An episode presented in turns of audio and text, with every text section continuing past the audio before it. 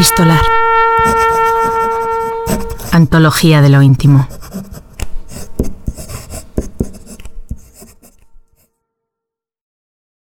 El colombiano Andrés Caicedo fue un escritor maldito.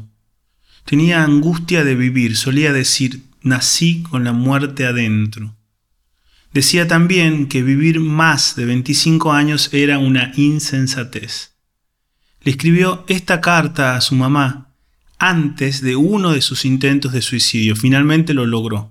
El 4 de marzo de 1977, después de tomar 60 pastillas de seco barbital, que se usaba en tratamientos de la angustia y la ansiedad. Murió, como quería, a los 25 años. Dejó una obra compuesta por novelas, cuentos, guiones de cine y obras de teatro. Lee el actor colombiano Daniel Pacheco.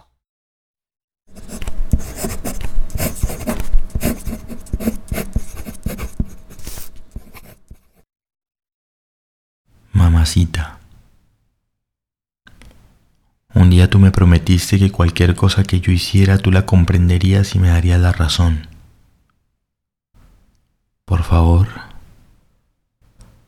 trata de entender mi muerte. Yo no estaba hecho para vivir más tiempo. Estoy enormemente cansado, decepcionado y triste.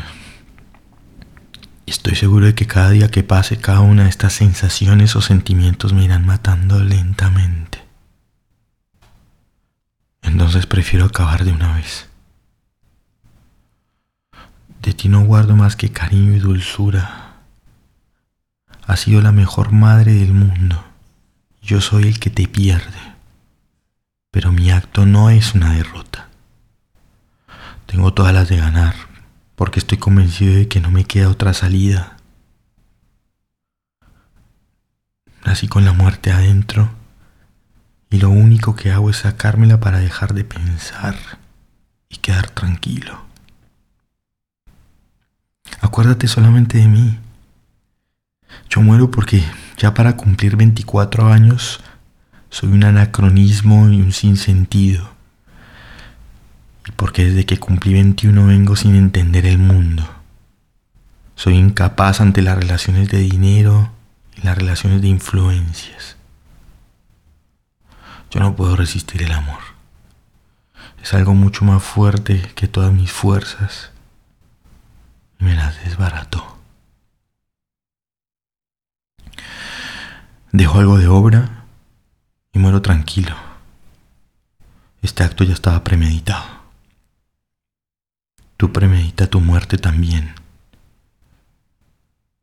Es la única forma de vencerla. Madrecita querida, de no haber sido por ti, yo ya habría muerto hace muchos años. Esta idea la tengo desde mi uso de razón. Ahora mi razón está extraviada y lo que hago solamente es parar el sufrimiento. Andrés.